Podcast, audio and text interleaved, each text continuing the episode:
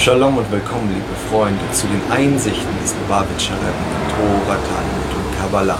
Heute mit Parasha Re'eh. Und Parasha Re'eh beginnt für uns, für uns Kabbalisten bzw. praktische Kabbalisten in Form des Chassidut mit einer besonders starken Passage. Dort heißt es nämlich Re, also höre oder höret, Heute an diesem Tag setze ich Segen und Fluch vor euch. Warum ist das so bedeutsam für uns? Als allererstes, Re habe ich gerade übersetzt mit höre oder höret, also es ist der Plural.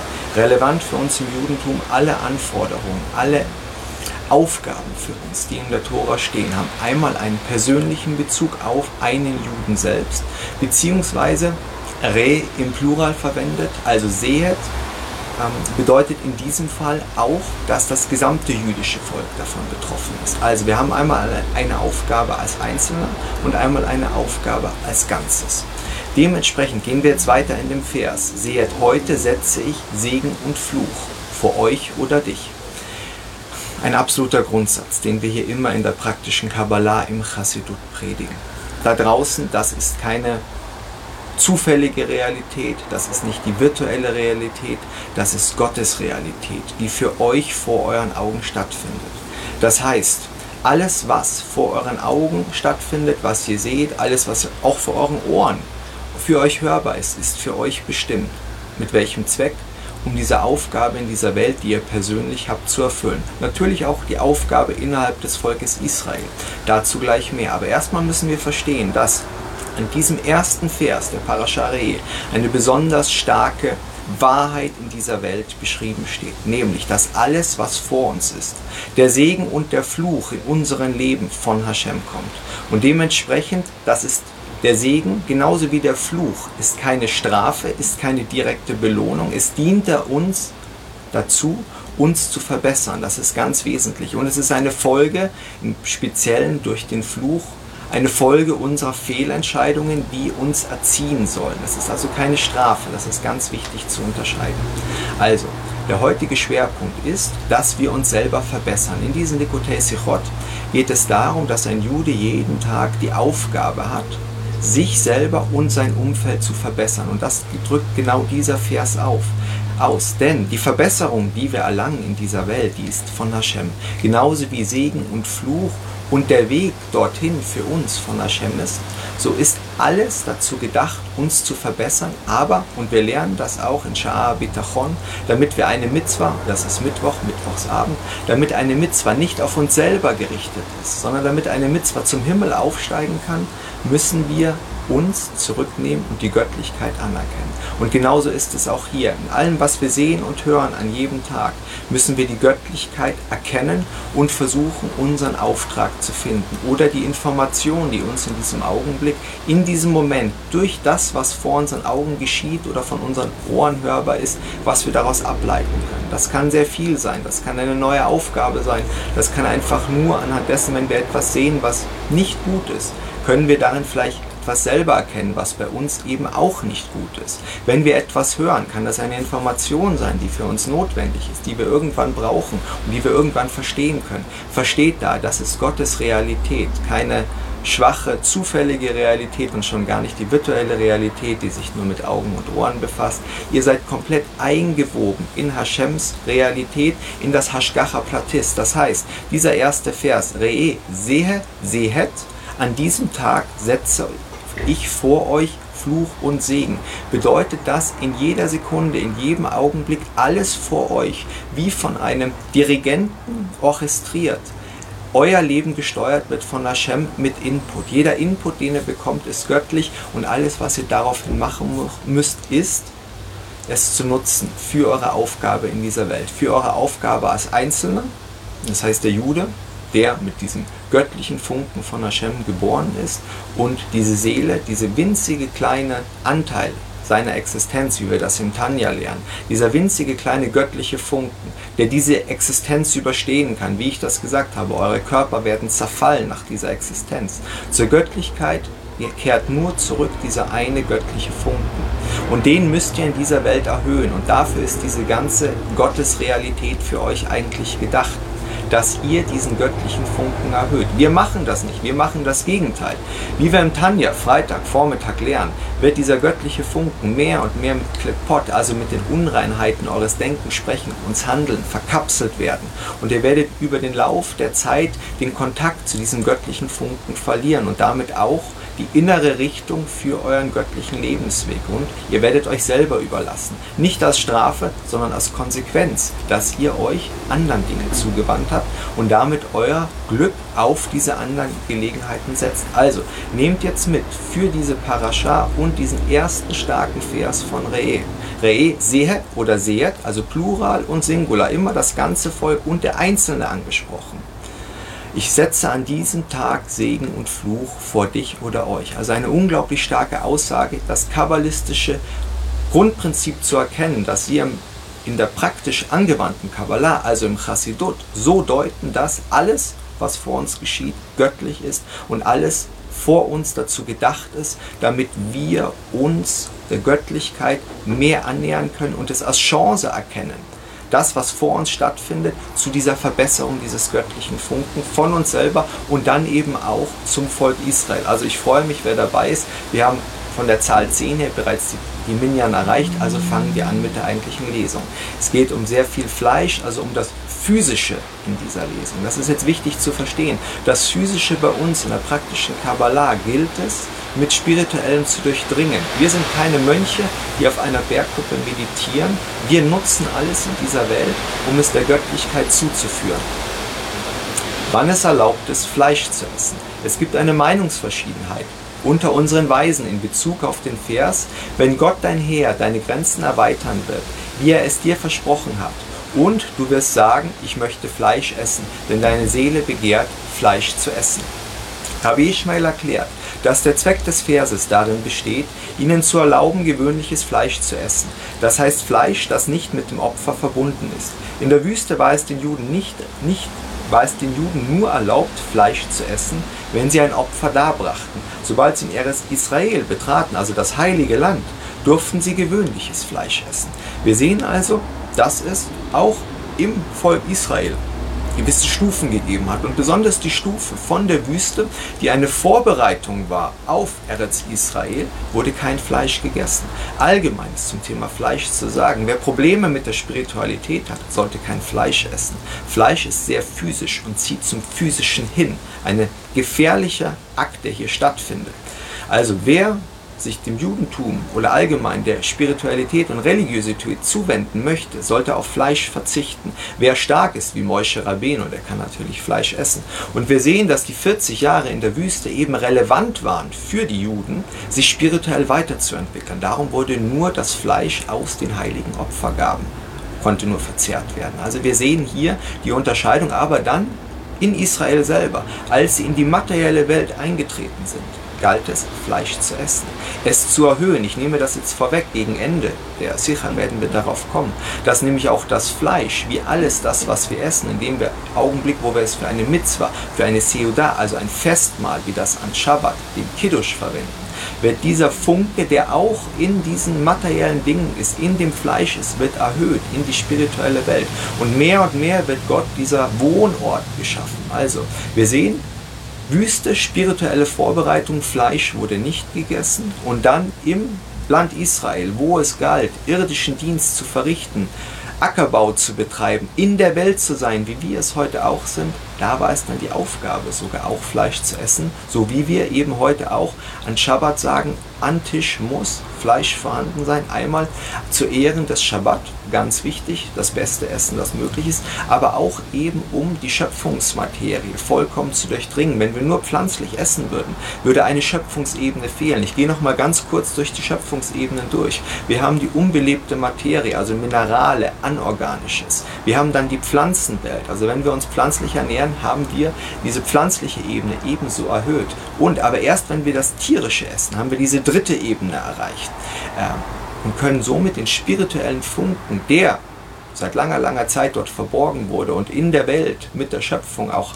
ausgestreut worden ist, haben wir weiter erhöht. Wenn wir der vierte, die vierte Stufe der Schöpfung, das konsumieren und durch Segensprüche, durch Heiligung, durch heiliges Verhalten der Göttlichkeit wieder zuführen in dieser Welt. Und was ist das Resultat aus allem, wenn wir spiritualisieren, unsere Umwelt, die Nichtjuden mitmachen, die noahidischen Bund sich anschließen, dann kann der Meschiach erst kommen und wir werden zurück in das Land Israel als heiliges Volk einkehren. Wir sind Baruch Hashem, heute als Juden im Staat Israel, aber die nächste Stufe ist der eigentliche göttliche Staat in Form des Meschiachs, der den Tempel erbauen wird und damit auch der ganzen Welt die Offenbarung zugänglich machen wird. Das heißt, jedes Auge wird sehen können, wenn der Meschiach kommt, dass die Göttlichkeit in dieser Welt ist und dass diese Welt von der Göttlichkeit aufrechterhalten wird, beziehungsweise jedes Auge wird die Göttlichkeit sehen können, wie in den Offenbarungen, die ich schon hier öfter im Unterricht besprochen habe und nicht wiederholen werde, wie beispielsweise der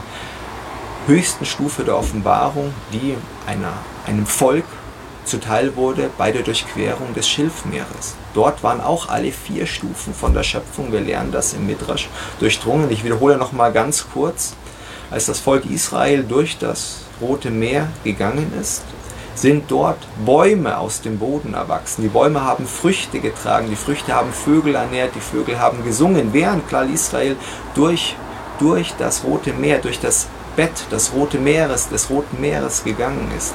Und die Menschen haben gemeinsam mit den Vogel, Vögeln Hashem gehuldigt und gesungen. Also alle vier Ebenen waren durchdrungen. Genauso ist es unsere Aufgabe betrachtet, kabbalistisch gesehen, diese vier Ebenen zu durchdringen. Aber Daraus würden wir jetzt noch nicht schlau werden. Wir brauchen die Anweisung des Chassidut, wie das geschieht. Und es geschieht dadurch, indem wir beispielsweise auch Lebensmittel speziell für eine Seudah verwenden und sie der Heiligkeit, also einem heiligen Mahl zuführen. Segensprüche, die Juden sagen über jeden Bissen, den wir machen, einen Segensspruch zu der Kategorie von Mahlzeit. Das heißt, es ist einmal, wenn wir eine Baumfrucht essen, es ist ein Segensspruch, wenn wir eine Frucht des Bodens essen, also eine Frucht, die halachisch betrachtet jetzt nicht mehrjährig ist, das ist dann eine Frucht des Bodens.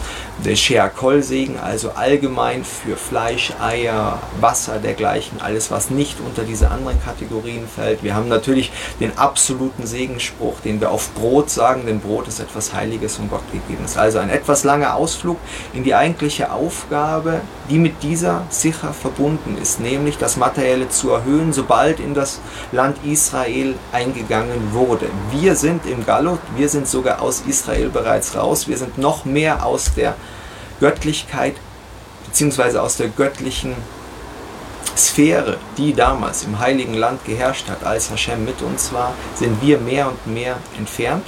Umso mehr müssen wir diese Materialität der Göttlichkeit zufügen. Rabbi Akiva ist anderer Meinung. Tatsächlich folgt die Halacha seiner Interpretation und behauptet, dass die Juden auch in der Wüste gewöhnliches Fleisch essen durften. Seiner Auslegung zufolge lehrt uns dieser Vers eher ein Verbot als eine Nachsicht. Am Anfang durften sie Fleisch essen, von einem Tier essen, das nicht rituell geschlachtet war. Rabbi Akiva zufolge ist der Zweck des Verses, wenn Gott dein Heer deine Grenzen erweitern wird, denn deine Seele begehrt Fleisch zu essen die richtige Ethik zu lernen, dass man nur inmitten von Wohlstand und Reichtum essen sollte. Also wir haben in der Tora 70 Wahrheiten, wie wir wissen. Und alles ist wahr, was hier gesagt wird. Und es ist aus der richtigen Blickwinkel und der richtigen Einsicht, die wir heute schon lange nicht mehr haben. Darum unsere Gelehrten, darum bestimmte Gelehrten wahr. Also wir haben diese beiden Meinungen und an beiden ist etwas dran. Wir werden jetzt analysieren, was wir aus beiden Meinungen lernen für unseren heutigen Dienst. Und noch etwas. 70 Wahrheiten beziehen sich auf die Tora, das ist bekannt, aber es sind in Wahrheit noch mehr. Wie die Tora unendlich ist, gibt es unendliche Interpretationen.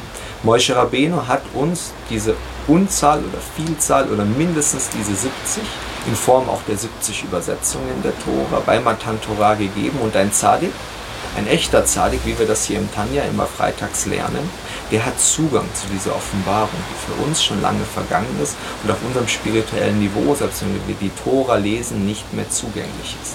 Darum lernen wir hier gemeinsam Likutei Sichot vom Lubavitcher Rebbe. Er hatte Einsicht. Wir sehen das an der Tiefe seiner Verse. Rashi zitiert beide Auslegungen in seinem Kommentar der Tora. Die Tatsache, dass er Rabbi Ishmael zitiert, obwohl dessen Auslegung der Halacha zuwiderläuft, stellt kein Problem dar, denn dies und das sind die Worte des lebendigen Gottes. Und Raschis Kommentar soll die einfache Bedeutung des Verses lehren, nicht uns über die Halacha belehren. Ein wichtiges Grundprinzip. Rashi, der Hauptkommentator des Judentums, wenn er einen Vers kommentiert, ist das die erste Ebene. Wir kennen allgemein vier Ebenen, bis dann eben zur kabbalistischen Ebene. Sogar es gibt eine fünfte Ebene, die aber nicht so oft propagiert wird. Das sind sogar die Cantillation Notes, also wie der Tora-Vers gesungen wird. Daran sind auch Informationen und Auslegungen für uns enthalten. Beispielsweise bei den Meraklim. Ihre Namen werden sie, also die Spione, die das Volk Israel und Hashem sozusagen verraten, indem sie nicht das Volk, nicht das Land Israel einnehmen wollen. Ihre Namen werden sehr, sehr lange gesungen. Achtet darauf, wenn die Parascha wiederkommt.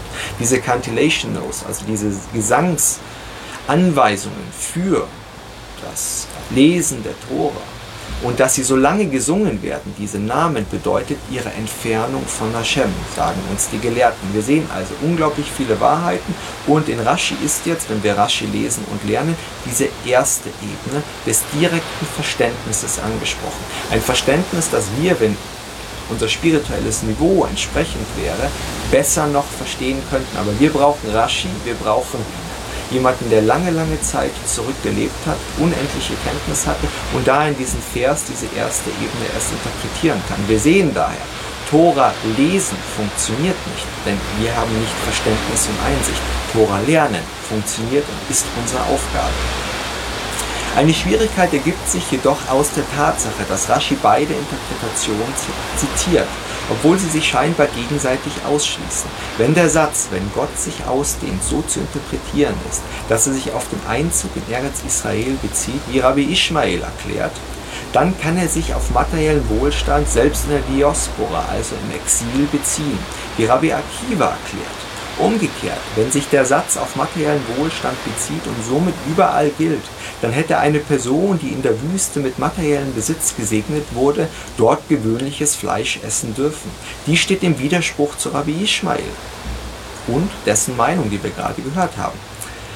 Dass diese Erlaubnis, solches Fleisch zu essen, erst mit dem Eintritt in Eretz Israel gegeben worden ist. Also wir haben zwei Widersprüche. Ich nehme schon mal vorweg, sind beides letzten Endes Wahrheiten, die für uns in unserem Dienst ausschlaggebend sind, je nachdem, wie wir einen Bezug zur Göttlichkeit im Hier und Jetzt haben.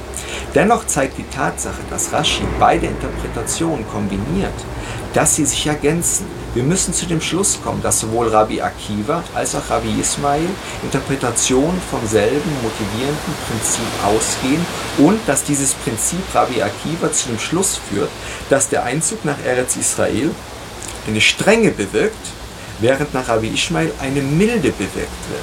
Obwohl die Halacha Rabbi Akiva folgt, zitiert Rashi auch Rabbi Ismail um uns eine Lektion über den göttlichen Dienst zu erteilen. Darum machen wir das hier, um uns selber zu verbessern. Wir sind praktische Kabbalisten. Im Chassidut wird angewendet, nicht nur gelernt, um nicht verstehen zu können. Kabbalah können wir nicht verstehen, aber wir können sie durch die Anweisung unserer kabbalistisch-chassidischer Gelehrten verstehen. Nochmal ganz kurz zu Rashi. Wir sehen, Rashi nimmt zwei große Gelehrte und deren Meinungen und kombiniert sie. Das ist Rashi. Rashi hat nicht einfach dagesessen und diese Dinge ersponnen. Rashi hat aufgrund seines allumwissenden Kenntnisstandes, was Toraschriften angeht, eine Interpretation auf den Vers vornehmen können.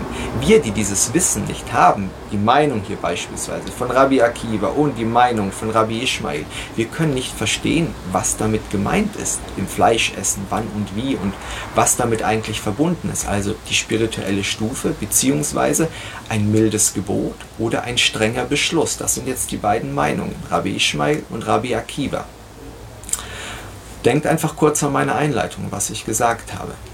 Segen und Fluch beziehungsweise unser Dienst im heutigen. Aus diesem Grund hat mein verehrter Schwiegervater, der Rebbe, die Bedeutung der ehrwürdigen Tradition propagiert, jeden Tag den Teil der wöchentlichen Tora zu studieren, der dem Wochentag entspricht, zusammen mit dem entsprechenden Teil des Kommentars von Rashi. Rashi entscheidend. Ohne ihn lesen wir nur die Tora. Wir lernen sie nicht. Und verstehen tun wir sie erst recht nicht. Denn jeden Tag müssen wir mit dem Tora-Teil der Woche leben und daraus eine Lehre für unseren Gottesdienst erhalten. Warum machen wir die Parascha in dieser Woche gemeinsam? Weil sie für diese Woche unsere Lebensanweisung erhält. Und die spirituellen Pforten, die jedes Jahr für Parascha Re'e geöffnet sind und geöffnet waren, als das geschehen ist, über das wir lesen, sind heute geöffnet. Das heißt, die Anweisungen und die Lehren und die Einsichten, die uns der Lubavitcher Rebbe hier gibt, sind an diesem Tag zugänglich und für uns gesetzt anzuwenden und mit offenen Augen zu erkennen. In der Wüste, in Eretz Israel, bei mehreren Gelegenheiten ist erklärt worden, dass die Unterschiede zwischen der physischen Umgebung von Eretz Israel und der Wüste einen Unterschied im Götzendienst wieder im Gottesdienst widerspiegeln.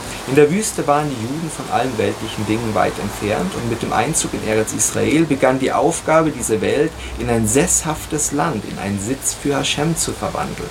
Dieser Unterschied spiegelt sich in allen Bedürfnissen des Volkes wider, seine Nahrung, seine Kleidung und seine Behausungen. Denn in der Wüste musste sich das Volk Israel um nichts Physisches kümmern. Die Kleidung ist mit den Menschen mitgewachsen, von selber gereinigt worden. Sie wurde niemals, spitz, niemals schmutzig. Ihr Essen fiel vom Himmel als heiliges Manna. Eine Quelle hat für sie für Wasser gesorgt. Und sie waren geschützt, geschützt von der mächtigsten Wolke, die jeden Pfeil, jedes Katapultgeschoss abgewehrt hat. Wenn die Juden natürlich in einer Linie mit dem göttlichen Willen gelebt haben. Nehmt euch daran ein Beispiel. Wer nicht in Line ist mit dem göttlichen Willen, der zieht sich aus dieser göttlichen Vorsehung, aus dieser göttlichen Wolke letzten Endes zurück und ist einfach nur der Materialität und der Wahrscheinlichkeit ausgesetzt. Es ist keine Strafe.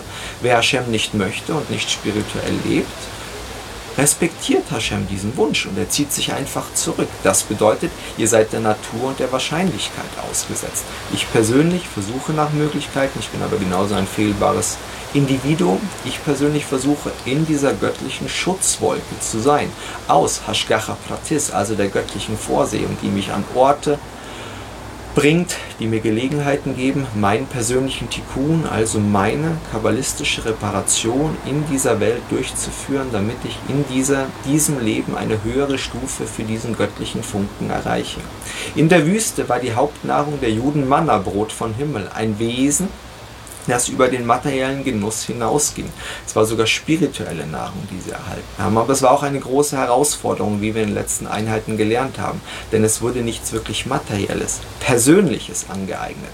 Es war die Ernährung von jemandem anderen, die einen ernährt hat, aber die einem selber nichts gegeben hat darüber hinaus. Nichts, was geblieben ist, nichts, was besessen ist, nichts, auf das man am Abend hätte schauen können, das am nächsten Tag noch da gewesen ist. Jeden Tag aufs Neue musste man glauben, dass das Manna gekommen ist. In Wirklichkeit ist unsere Existenz genau das Gleiche.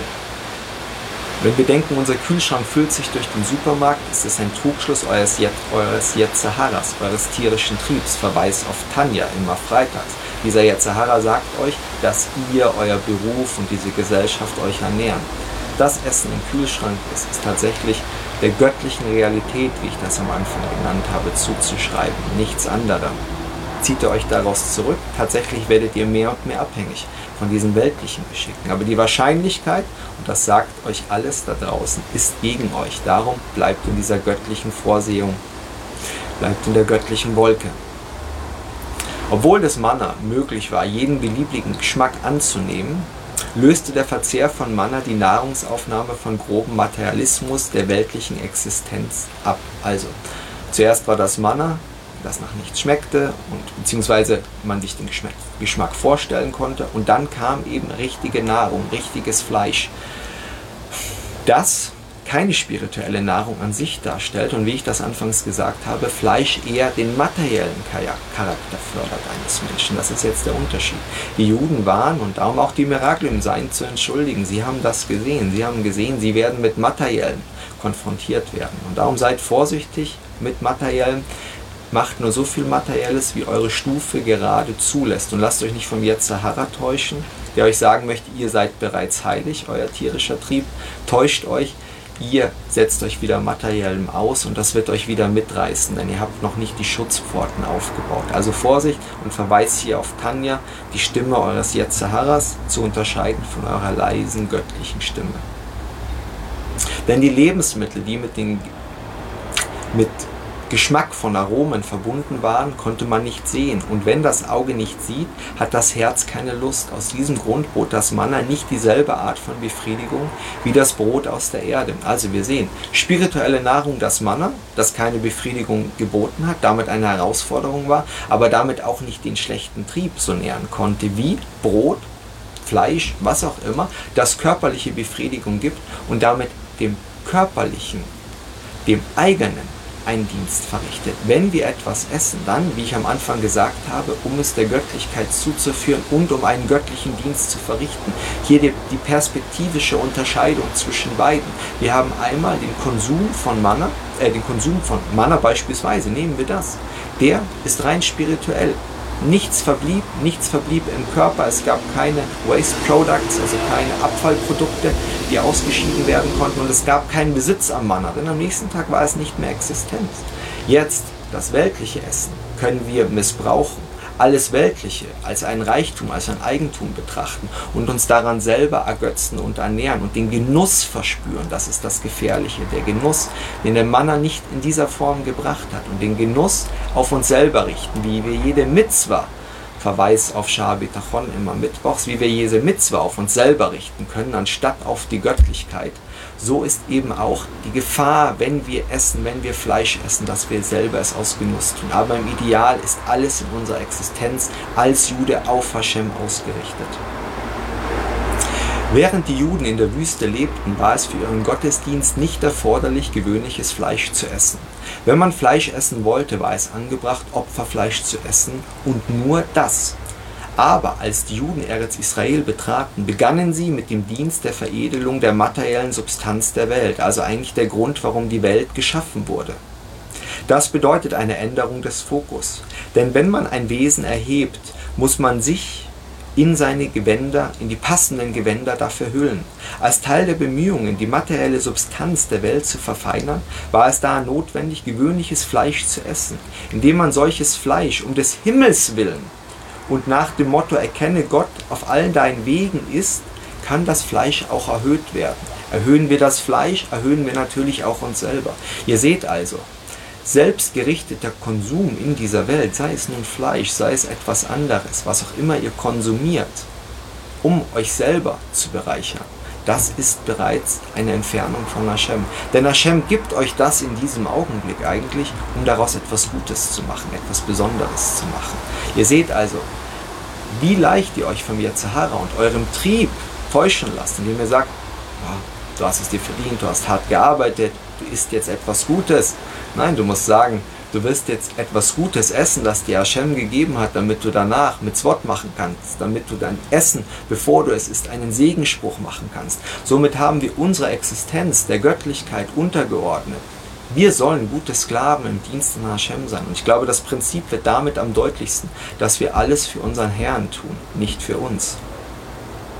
Aus diesem Grund können wir auch den Vers in dieser Passage verstehen, in dem es heißt, haltet euch zurück und esst kein Blut. Es war notwendig, das jüdische Volk vor dem Verzehr von Blut vor dem Verzehr von Blut zu warnen, weil man sonst denken könnte, dass die Aufgabe der Veredelung auch solche Substanzen einschließt. Da betont der Vers, dass die Aufgabe der Läuterung zwar Fleisch umfasst, man aber nur essen sollte, was die eigene Natur, Natur verlangt. Erregung, also warmes Blut in Bezug auf den Verzehr von Fleisch ist verboten. Aus diesem Grund muss man das Opferblut auf den Altar gießen. Das heißt, die Erregung muss der Heiligkeit vorbehalten sein. Also nicht das Blut zu essen, in dem genau diese Emotion, Regung, menschliche, emotionale wie gefühlsmäßige Sättigung erzeugt wird. Das wurde auf den Opferaltar gegossen, wurde für Hashem gegeben, damals zu Zeiten des Mishkan, also des Stiftzeltes in der Wüste und später dann im Bet HaMikdash. Wir aßen dann nur das Fleisch daraus, die pure, uns nähernde Substanz, um Hashem dienen zu können.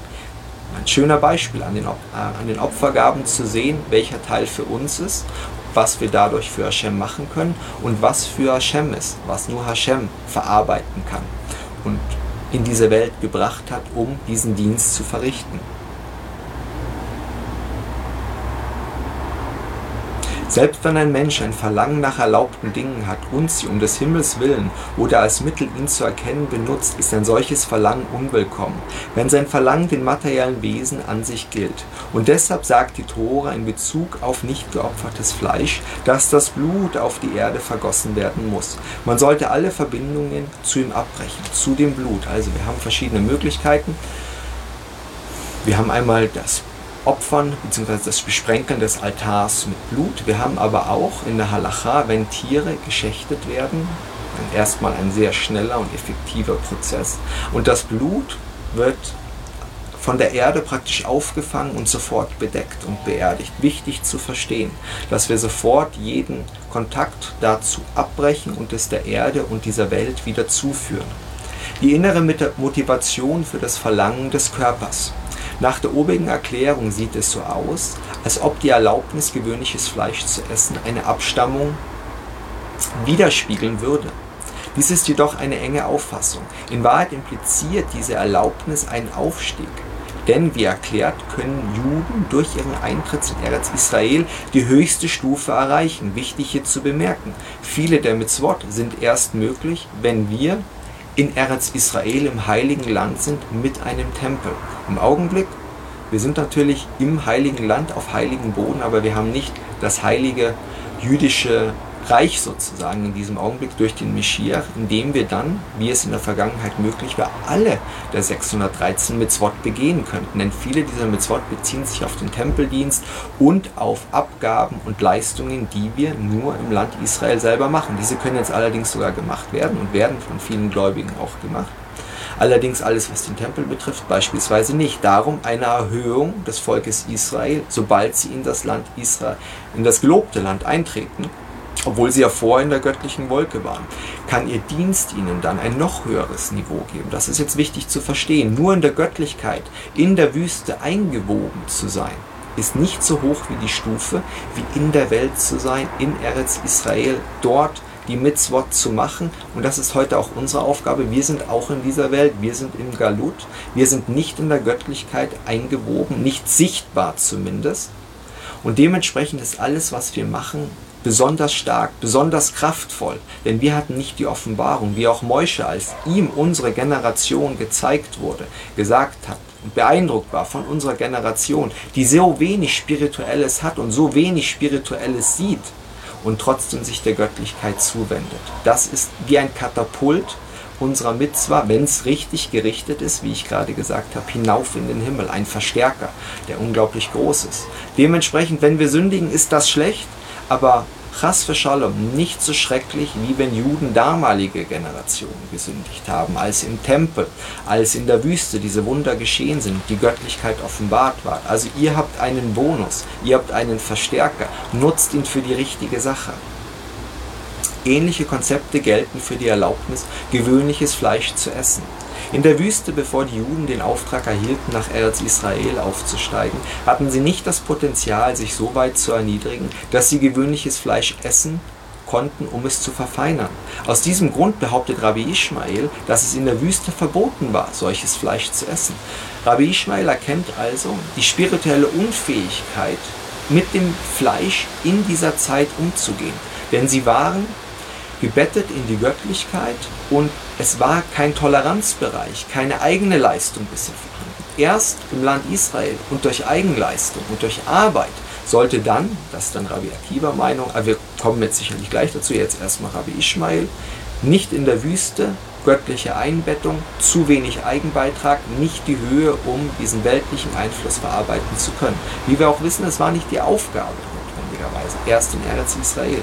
Als sie Eretz Israel betraten und Gott ihre Grenzen erweiterte, also ein Vers aus der Tora, der aber eigentlich auch auf die spirituellen Grenzen ging. Das heißt, ihre spirituellen Fähigkeiten waren damit erweitert bzw. freigegeben, sich auf diese materielle Welt auszuweiten, spirituellen Grenzen zu erweitern auf die materielle Welt. Indem er ihren geistigen Wohlstand und indem er ihnen geistigen Wohlstand und Reichtum schenkte, was sich, in der, was sich in materiellem Wohlstand und der Ausweitung der tatsächlichen Grenzen von Eretz Israel niederschlug, wurde den Juden die Möglichkeit gegeben, gewöhnliches Fleisch zu verfeinern, zu erhöhen, den Funken, der in diesem Fleisch, Fleisch steckt. Das ist Kabbalah. Aber wir wir sind Kabbalisten, die praktische Kabbalah betreiben und der Chassidut. Wir wissen, wenn wir dieses Fleisch essen, einen Segenspruch darauf machen, es in eine Mitzwa einbinden, dann ist sein spiritueller Funken zur Göttlichkeit kompatibel gemacht und es ist damit von der Göttlichkeit und der göttlichen Wolke sozusagen eingewoben. Zur Erklärung.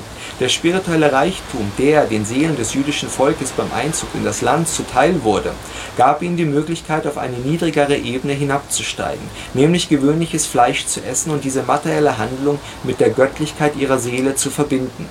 Warum verlangte der Körper nach Fleisch, wenn ihre Seele danach strebte, die darin enthaltenen Funken der Göttlichkeit zu verfeinern? Also wir sehen jetzt erstmal. Wir haben eigentlich von der Seele den Wunsch und jeder Jude hat im Inneren den Wunsch, der Göttlichkeit zu dienen in jedem Augenblick. Der Yetzehara verweist nochmal auf Tanja Freitagmorgen. Der Yetzehara täuscht euch nur und sagt, ihr seid eurer Körper, ihr müsst zuerst euer körperlichen dienen. Nein, ihr müsst zuerst eigentlich nur eurem seelischen dienen, denn dem möchte eigentlich der Körper folgen. Wir haben hier genau das. Man denkt, der Körper will Fleisch, will Weltliches. In Wirklichkeit ist es die Seele, die Göttlichkeit in all das bringen möchte. Und nichts Weltliches ist schlecht, wenn ihr es fürs Göttliche verwendet. Die Ehe, ein Ehepartner, nichts ist heiliger auf dieser Welt. Euer Yetzirah, euer Körper möchte euch sagen, es ist zu eurem Vergnügen da. Die Körperlichkeit zwischen Mann und Frau, das ist nicht so. Das ist das größte, heiligste, was Hashem in dieser Welt geschaffen hat.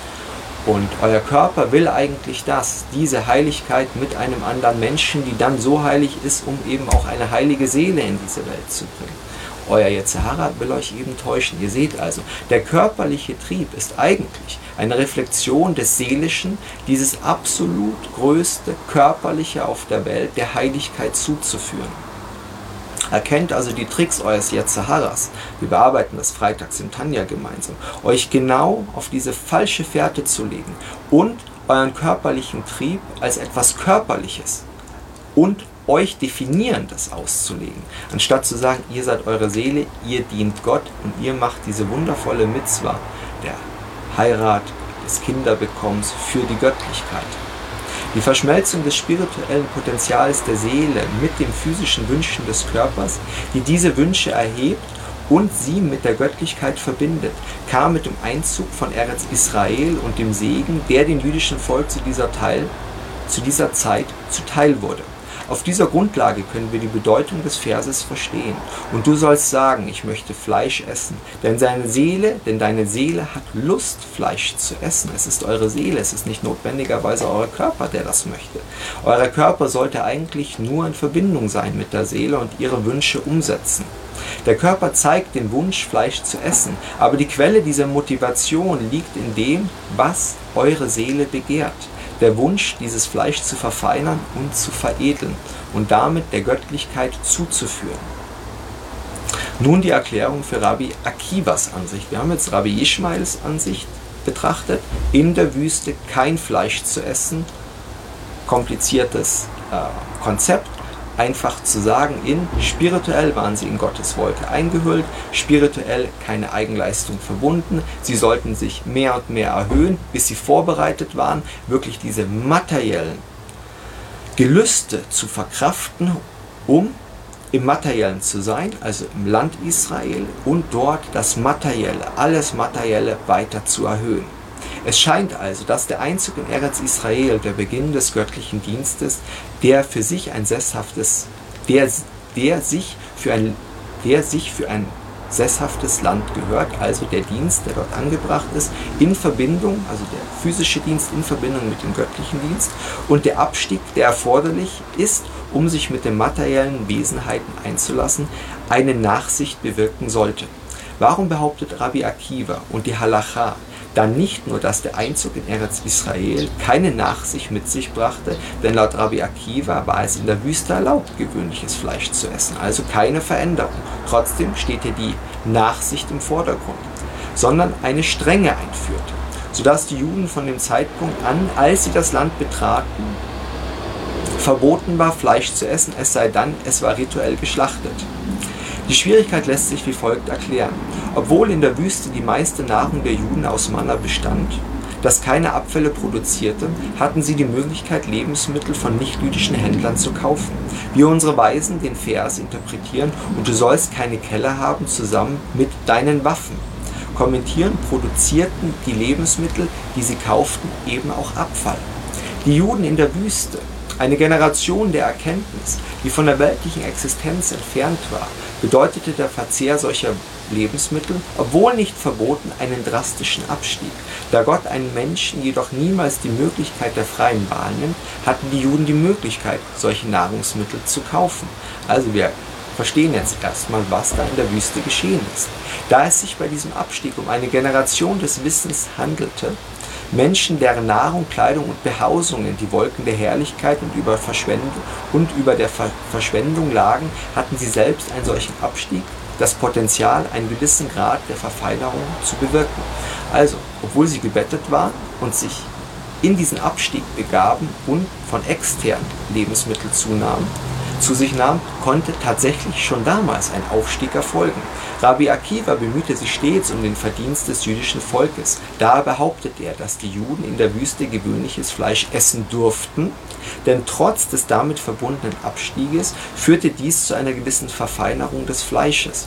Also, hier wurde Fleisch von extern, trotz der Heiligung, zugekauft. Und Rabbi Akiva erkennt, natürlich als großer Kabbalist, als Chasside, bevor es dieses Wort gegeben hat, dass bereits damit eine Erhöhung des Fleisches in der Wüste vollzogen worden ist. Da das Fleisch erlaubt war und Teil des Fleisches und Blutes des jüdischen Volkes wurde, war es erhaben und ist zur Erhabenheit aufgestiegen. Dieses Fleisch brachte nicht rituell dieses Fleisch brauchte nicht rituell geschlachtet zu werden, denn sein Verzehr entsprach nicht dem üblichen Muster des jüdischen Gottesdienstes, der zu jener Zeit das Essen von Manna lediglich beinhaltete. Wenn also jemand von diesem Muster abwich und nicht geopfertes Fleisch aß, gab es keine Auflagen der Tora. Absolut interessantes Konzept. Es wurde faktisch betrachtet nicht gegen Regeln, die für uns absolut verbindlich sind, verstoßen. Wir sind aber auch nicht in einer göttlichen Wolke. Zur Erklärung. Die rituelle Schlachtung ist erforderlich, weil die Wege der Tora angenehme Wege sind und durch die rituelle Schlachtung dem Tier übermäßigen Schmerzen erspart werden. In der Wüste entsprach das Fleischessen jedoch nicht dem von der Tora vorgeschriebenen Muster, sodass die Gesetze über das Schlachten, in dem Fall Schächten, nicht angewendet wurden. Um eine Parallele zu zitieren, der Talmud spricht häufig davon, dass ein bestimmtes Ereignis ein außergewöhnliches Ereignis war und erklärt deshalb die rabbinischen Beschränkungen nicht angewendet wurden. Da das Essen von gewöhnlichem Fleisch eine Abweichung von dem normalen Verhalten der Juden in der Wüste darstellt, gab es keine Einschränkungen. Sie dürften es ohne rituelle Schlachtung essen. Also, mit großer Vorsicht zu genießen. Wir sind hier in der Wüste von der göttlichen Wolke eingebettet und komplett versorgt. Trotzdem, wir kennen diesen Disput, diese Diskussion, diese, dieses Quetching, wie man im Jüdischen sagt, der Juden, dass sie unbedingt Fleisch essen wollten. Wir verstehen jetzt, dass das kein körperlicher Missbrauch war. Die Passage war sehr lang und kompliziert, ich weiß das. Aber letzten Endes die Essenz daraus ist, es war ihre Seele, die tatsächlich den Wunsch hatte, auch das Fleisch, auch weiteres Materielles zu erhöhen, denn sie waren in der göttlichen Wolke und ihnen war damit die Möglichkeit gegeben, eigentlich Dinge zu erhöhen. Ihr Wunsch war es aber trotzdem damals schon. Es war eigentlich von der Seele, es war kein körperlicher Wunsch. Und darum war das Fleisch und was sie zu sich nahmen tatsächlich genehmigt. Und in dieser Sonderregelung gab es kein Schächten, laut dieser Anweisung. Es war einfach nicht angeordnet und darum konnte das Fleisch von extern zugekauft werden. Heute bitte nicht mehr. Geistige Übertragung. Es gibt noch einen weiteren Grund, warum das rituelle Schlachten, wie wir sagen Schächten, in der Wüste nicht erforderlich war. Unsere Weisen erklären, dass der Begriff Schochat, rituelle Schlachtung, mit Moschach identifiziert wird, was er zog nach bedeutet und sich auf die Übertragung eines Gegenstandes von einem Ort zum anderen bezieht. Also hier ein starkes Konzept. Etwas geschieht bei dem Schächten von etwas, es zieht etwas an. Ich deute schon mal das kabbalistische Prinzip an, das chassidische Prinzip. Materielles und Spirituelles ist verknüpft. Ihr macht etwas in der materiellen Welt, ihr bewirkt etwas Ungeahntes in der spirituellen Welt. Etwas in der spirituellen Welt geschieht und etwas vor euch in der materiellen Welt ist, wird für euch sichtbar oder geschieht. Ihr seht also, was vor euch geschieht, ist in Wirklichkeit ein spirituelles Echo und ihr müsst da auch erkennen, warum euch dieses spirituelle Echo in die materielle Welt geschickt wird. Das rituelle Schlachten beinhaltet die spirituelle Übertragung von Fleisch aus dem Reich der Klippa. Guten Morgen, lieber Johannes. Das bildet sich mit dem öffentlichen Bereich oder den Bergen der Trennung identifiziert wird in das Reich der Einheit, das mit Gott, dem Begriff der Einheit identifiziert wird. Rabbi Akiva behauptet, dass es dem jüdischen Volk in der Wüste möglich war, das Fleisch, das sie aßen, bis zu einem gewissen Grad schon damals zu verfeinern. Sie konnten jedoch nicht den spirituellen Transfer bewirken, der notwendig war, um dieses dieses Fleisch in den Bereich der Heiligkeit zu bringen. Definitiv nicht auf die Ebene der Heiligkeit, die in der Wüste offenkundig war. Also die Juden, die das Fleisch auf sich nahmen und es damit auch zum Teil des jüdischen Volkes waren. Diese Erhöhung war nicht gleich mit dem spirituellen Level an Durchdringung dieser materiellen Welt mit der Offenbarung Hashems. Das ist jetzt wichtig. Es war eine offene Sichtbarkeit des Göttlichen in dieser Welt. Wenn sie also das Fleisch in sich aufnahmen, dann war es letzten Endes nur ein kleiner Bestandteil von dem Volk Israel, der Teil dieser großen Offenbarung war. Sie waren also auf einer völlig anderen Stufe, was stattgefunden hat. Später und bei uns heute ist das anders. Heute ist die göttliche Offenbarung, hat sich zurückgezogen. Wir drängen sie immer weiter zurück mit unserem Fehlverhalten des Einzelnen, des jüdischen Volkes, eventuell als Ganzes und der ganzen Welt natürlich. Und umso mehr können wir heute etwas in dieser Welt erhöhen und nach oben bringen. Ah, das ist die Frage. Will der Körper vegetarisch essen? Es ist sehr sinnvoll heute, vegetarisch zu essen, denn auch unsere Körper und die materielle Welt haben sich verändert. Unsere Körper, all das, man sieht das auch an den Altern, die nach der Sinnflut herabsteigen, haben sich verändert. Und natürlich ist heute eine gewisse Verträglichkeit ein Problem von Fleisch. Die Frage ist, was für Fleisch gab es damals, was für Fleisch gibt es heute? Wenn ich von Fleisch rede, spreche ich von Fleisch, das auf der Weide gegrast hat und Gras gefressen hat und Heu gefressen hat. Dementsprechend entstehen, wir wissen das aus der Milch, völlig andere Fettsäuren in der Milch. Die Milch wird von einem fetten von einem ungesunden, fetthaltigen Getränk, wenn es in der Tiermast erzeugt wurde, zu einem Getränk voller hochwertiger Omega-3-Fettsäuren und CLA-Fettsäuren. Recherchiert das. Es ist der Schlüssel der Gesundheit in der guten Behandlung von Tieren enthalten. Wenn ein Tier tatsächlich das gefressen hat, was es hat fressen sollen und in der Natur draußen war und Bewegung hatte, sind völlig andere Nahrungsbestandteile in das Fleisch übergegangen, extrem gesunde Bestandteile. Wie gesagt, ich habe gerade die Milch angesprochen und unseren chronischen Mangel an Omega-3-Fettsäuren. Wenn Tiere, beispielsweise Hühner, in der Natur draußen picken, dann enthalten ihre Eier eine völlig andere Fettsäurenkomposition.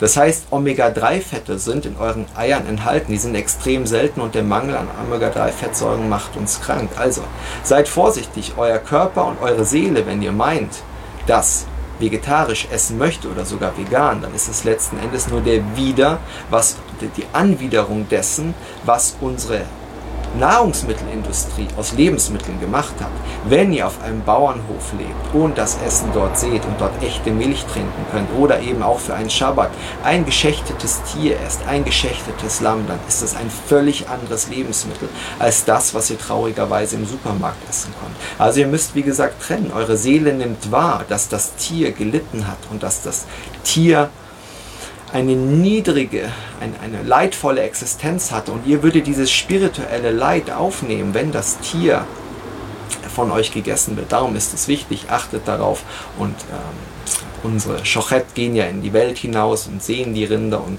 im Idealfall leben sie draußen in der Natur oder auch die Hühnchen dergleichen. Es ist heute alles etwas schwieriger geworden und darum verständlich, euer Körper und eure Seele nehmen wahr. Wir haben jetzt gerade gelernt, es ist eigentlich die Seele, die das Problem in dem Lebensmittel erkennt oder das Verlangen nach diesem Lebensmittel hat. Und eure Seele erkennt die niedrige Stufe des Lebewesens, das Leid, das es erfahren hat und den schlechten Einfluss, den es auf euren Körper hat. Aber achtet auf gute Lebensmittel und ihr seid gesund und stark als Allesesser. Und keiner hat gesagt, ihr sollt täglich Fleisch essen. Ein Schabbat ist das entscheidend. Ein Schabbat etwas Besonderes zu essen. Ein Stück Fisch, ein Stück Fleisch, eine kleine Menge.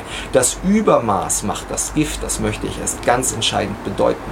Sich zu füllen und zu sättigen ist nicht jüdisch hungrig vom Tisch aufzustehen, dass wir gleich eine Mitzwa machen können und beten können, das ist von Hashem. Also ihr seht, ein kleines Stückchen Fleisch mit ganz viel Gemüse und ganz viel Salat wird euch gut tun. Ein großes Stück Fleisch, egal von welcher Qualität, ist schlecht für euch. Vor kurzem bin ich erst drauf gekommen, wie schädlich selbst Proteine sind. In der High Protein Society, in der wir heute leben, recherchiert das mal selber, dass Protein auch die Insulinausschüttung fördert, wenn es nicht mit genug Ballaststoffen und und und, also pflanzlichen kombiniert wird. Ihr seht also, es sind die falschen Angewohnheiten, die Essen zu etwas Schlechtem machen und leider die Nahrungsmittelindustrie. Und wenn ihr das richtige Essen seht, dann wollt ihr es essen, glaubt mir.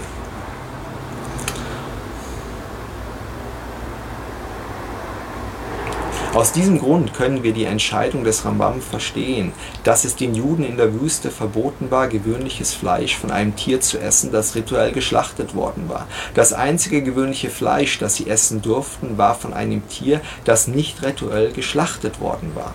Sie konnten jedoch auch Opferfleisch essen und in diesem Fall musste das Tier rituell geschlachtet werden, das heißt in einen anderen Bereich der Heiligkeit überführt werden. Wir verstehen also, wir haben die rituelle Schlachtung und den Dienst am Mischkan. Dort war natürlich die höchste Regelung der rituellen Schlachtung notwendig, denn hier war Gott in Bezug und hier wurde das Tier tatsächlich für die Göttlichkeit und den göttlichen Dienst erhoben. Da mit dem rituellen Schlachten verbundene Verfeinerung bei gewöhnlichem Fleisch nicht möglich war, war das Schlachten eines Tiers zu diesem Zweck in der Wüste verboten. Es war in der Tat so, als würde man ein Nichtopfer im Hof des Bet Hamikdash schlachten, was nach der Heiligen Schrift verboten war. Der Einzug des jüdischen Volkes in Eretz Israel und die spirituelle Wohltat, die ihre Seele dann erhielten, machten es möglich, auch gewöhnliches Fleisch zu verfeinern. Da wurde Fleisch von einem Tier, das nicht rituell geschlachtet wurde, verboten.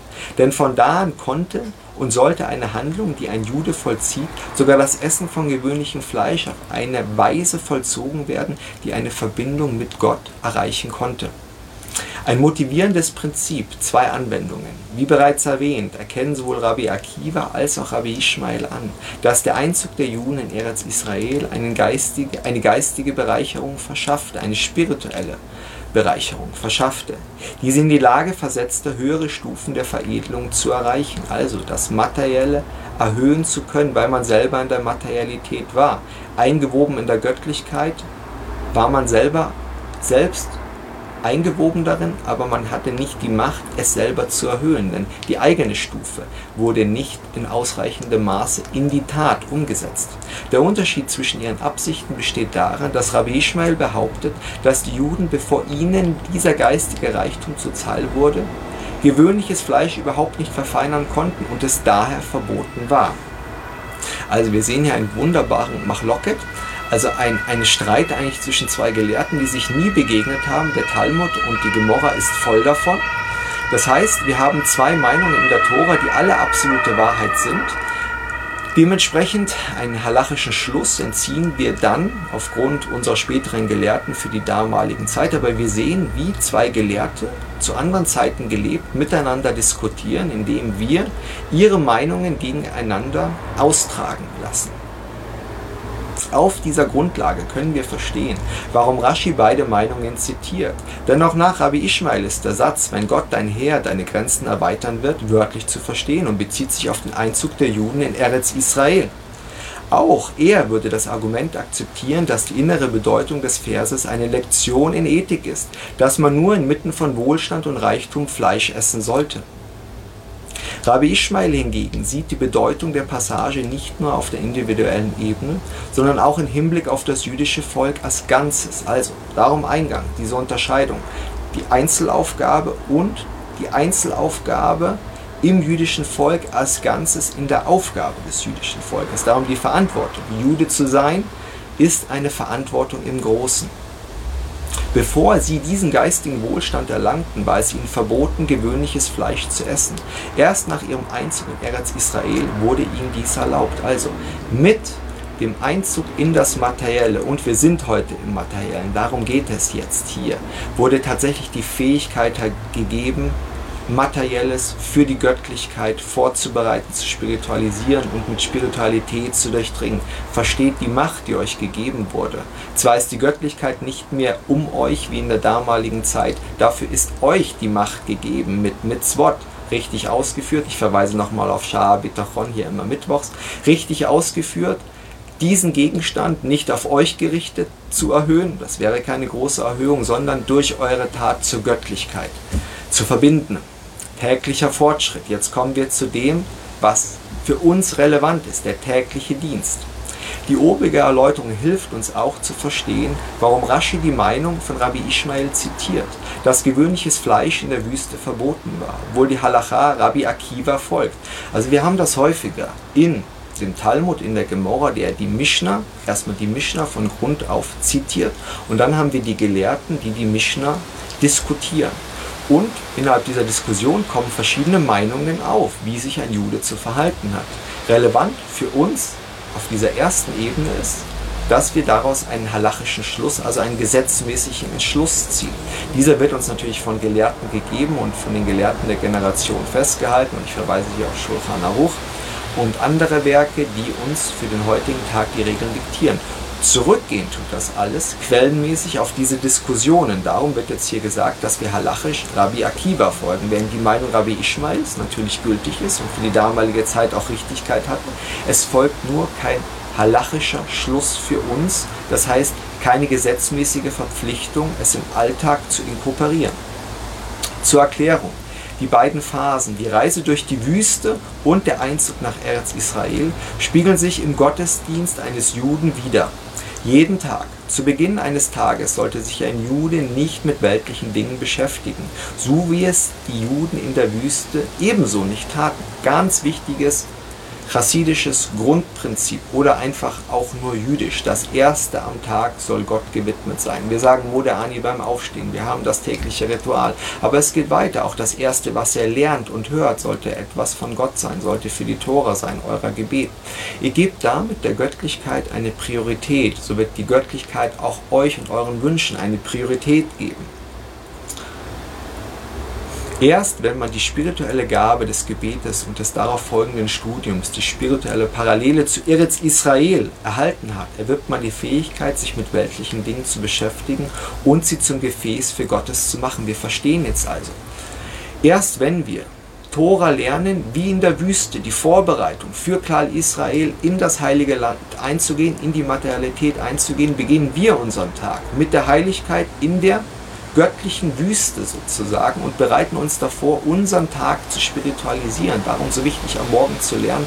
Darum auch nach Möglichkeit versuche ich diesen, diesen Unterricht morgens zu machen. Wir haben jetzt dankenswerterweise nach für die Gruppe auch einen tollen Termin abends gefunden, weil einfach abends besser möglich ist. Ich verstehe das völlig. Vielleicht machen wir auch mal irgendwann alles abends und jeder kann das dann auch morgens anschauen und lernen. Das Prinzip dahinter ist, wie in der Wüste sich zu spiritualisieren und aufzusteigen und dann für den Tag gewappnet zu sein. Einmal wie ein Schutzschild, den ein Tora lernen gibt, aber eben auch, und das ist wichtig, die Fähigkeit zu erlangen, diese Welt überhaupt mit Spiritualität zu durchdringen. Dadurch müssen wir uns erst spirituell aufladen in der Früh mit Göttlichkeit. In der Wüste, das heißt, wenn man noch nicht gebetet hat, ist gewöhnliches Fleisch verboten. Es ist zu körperlich, wie ich anfangs schon gesagt habe. Ihr müsst euren Körper erst stärken, damit er mit diesen materiellen Einflüssen zurechtkommt. Das ist Gebet, das ist Tora.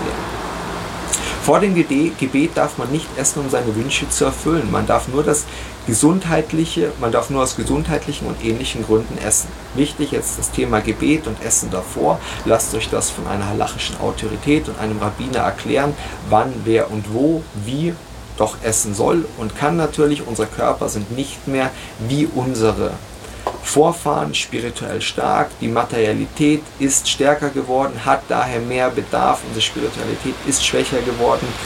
Ähm, Kaffee, Kuchen, dergleichen, einfache Sachen, damit gebetet werden kann. Hier ein wichtiger Grundsatz natürlich, nicht beten, um danach essen zu können, sondern etwas zu essen, um danach beten zu können. Das ist der Grundsatz. Aber sprecht immer mit eurem äh, Rabbiner darüber, oder fragt allgemein halachische Autoritäten, wie das für euch, euren Minhag und in eurer Gemeinde üblich ist.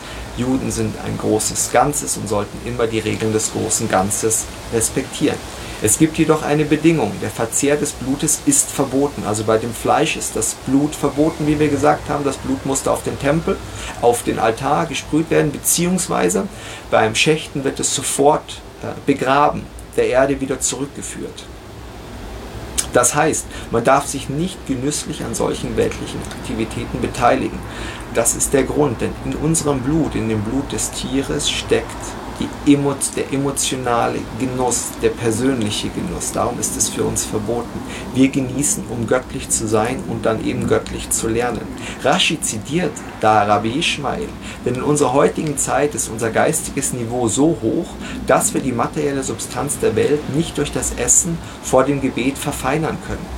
Vor dem Gebet ist gewöhnliches Fleisch verboten. Also, wir sehen also vor dem Gebet dringend kein Fleisch zu essen. Etwas Mesonot vom Segen her, ich habe vor die Segenssprüche angesagt, also ein Stück Kuchen, das auf Mehlbasis beispielsweise ist, ist eben nicht Brot, ein ganzes äh, Brot zu essen und Hamotzi zu machen. Das wäre schon eine Mahlzeit vor dem, vor dem Gebet, das wäre nicht angebracht. Also ein Brot, ein Stück Frucht, ein Kaffee mit etwas Milch oder ja, auch etwas Zucker, um Energie zu geben, ist ein ideales, leichtes Getränk vor dem Gebet, damit dann eben das Gebet gemacht werden kann und nach dem Gebet und dem Tora-Lernen dann das spirituelle Niveau erreicht werden kann, diese Welt materiell zu erhöhen, diese materielle Welt spirituell zu verknüpfen. Vor allem eben Fleisch zu essen, das, wie ich gesagt habe, einen Menschen noch mehr materialisiert. Dennoch zitiert Rashi auch die Meinung von Rabbi Akiva, der betont, dass ein Jude, nachdem er mit Eretz Israel verbundene spirituelle Wohltat erhalten hat, die Aufgabe der Veredelung auf eine neue Stufe mit dem Juden und seinem Handeln vorrücken muss. Denn ein Jude muss sich ständig neue Grenzen nähern. Jeden Tag muss er sein spirituelles Niveau anheben und seinen Wirkungskreis erweitern. Wenn es Dinge gab, die gestern nicht verfeinert werden konnten, muss man heute versuchen, sie mit der Einheit Gottes zu verbinden. So wie dieses Muster des Aufstieges jeden, jeden Tag gültig ist für uns, so gilt es auch und sogar noch mehr jede Woche, jeden Monat und jeden Tag und jedes Jahr. Jedes Jahr muss eine neue und eine höhere Ebene des spirituellen Dienstes einschließen. Also wir dürfen nicht auf einer Stufe stehen bleiben. Hier das bekannte chassidische Prinzip, nicht wo ihr im Augenblick steht, ist relevant. Denn Stillstand, egal wie hoch, ist das Verderblichste für euch, das ihr machen könnt. Es kommt darauf an, von wo ihr gerade kommt und aufsteigt, welches Niveau ihr gerade erklimmt und dass ihr nicht stillsteht. Also jemand, der hoch steht und dort seit langer Zeit steht und dort hineingeboren wurde, im Vergleich zu jemandem, der klein anfängt, aber konstant weiter aufsteigt, er hat die Göttlichkeit beeindruckt, denn er kämpft ständig und er entwickelt sich weiter. Und alles, was ihm gegeben wird, wird dazu verwendet, sich weiterzuentwickeln, nicht stillzustehen. Stillzustehen bedeutet, die Zeit ist vergeudet das, was Hashem, die göttliche Realität, einem zur Verfügung stellt, diese immense Show, die ums, um uns ständig und jeden Einzelnen stattfindet, diese müssen wir nutzen, etwas zu erhöhen. Es ist kein Entertainment, es ist nicht Virtual Reality, in der wir einen Film anschauen. Wir müssen in dieser göttlichen Reality etwas erreichen. Damit wird diese höhere Ebene, damit wir diese höhere Ebene erreichen können, wird uns der Monat Elul als Vorbereitung auf Rosh Hashanah gewährt. Also wir machen jetzt schon mal den, die Brücke zum heiligen Monat Elul bzw. zum Monat der heiligen Teshuvah. Und so muss unser Gottesdienst im Elul von einer anderen Art sein als der in den vorangegangenen Monaten. Denn er bereitet uns darauf vor, eine Einschreibung für ein gutes und süßes Jahr zu verdienen. Nochmal, warum sagen wir an Rosh Hashanah gutes und süßes Jahr? Denn alles, was gut für uns ist, ist nicht unbedingt süß. Darum wünschen wir uns auch ein süßes Jahr. Ein süßes Jahr bedeutet, dass wir für Hashem alles richtig gemacht haben und er uns eben nicht unserem eigenen bitteren Umfeld überlassen muss, das uns korrigiert, damit wir wieder zu Hashem zurückkehren. Nicht eine Strafe, sondern einfach ein Respektieren des eigenen Wunsches des Menschen, selber alleine zu sein und selber sich um seine Sachen zu kümmern und in andere Dinge, Menschen und Entitäten zu vertrauen. Also ein gutes und süßes Jahr, in dem wir uns der Göttlichkeit zuwenden. Und in dieser Welt, alles, was uns als Opportunity, als Möglichkeit geboten wird, es der Göttlichkeit zuzuführen, jedes Stück Fleisch, jedes, selbst ein Auto. Ein Auto kann ein großes Geschenk sein für eine Familie. Fragen Sie einen Familienvater, der kein Auto hat, wie viel mehr könnte er für seine Familie machen? Muss es ein Ferrari mit Goldfelgen sein? Nein, es muss ein Auto sein, das genau diesen Zweck erfüllt. Also wenn euch Hashem die Möglichkeit gibt, eine Mitzvah zu machen, sei es nun die Gründung der Familie, sei es nun ein Essen zu euch zu nehmen, dann tut dieses mit dem Blick auf die Göttlichkeit. Ich wiederhole nochmal, wir sind in Parasha Re'e. Es heißt dort Sehet oder Sehe, heute, also jetzt in diesem Augenblick sozusagen ist Segen und Fluch vor euch von Hashem. Also er macht diesen Segen, er setzt diesen Segen vor euch. Das heißt, ihr müsst in allem, das vor euch gesetzt wird, die Göttlichkeit anerkennen und die Möglichkeit, euren Auftrag an der Göttlichkeit zu erfüllen, indem ihr das, was vor euch ist, der Göttlichkeit zufügt oder es nutzt, um auf andere Art und Weise etwas der Göttlichkeit hinzuzufügen. Ich freue mich über die zahlreichen Zuschauer heute. Wir machen weiter am Mittwoch mit Shah Bitachon am Abend 19.30 Uhr. Ich wünsche einen gesegneten Tag und bis bald. In der Gruppe werden wir uns noch kurz darüber unterhalten.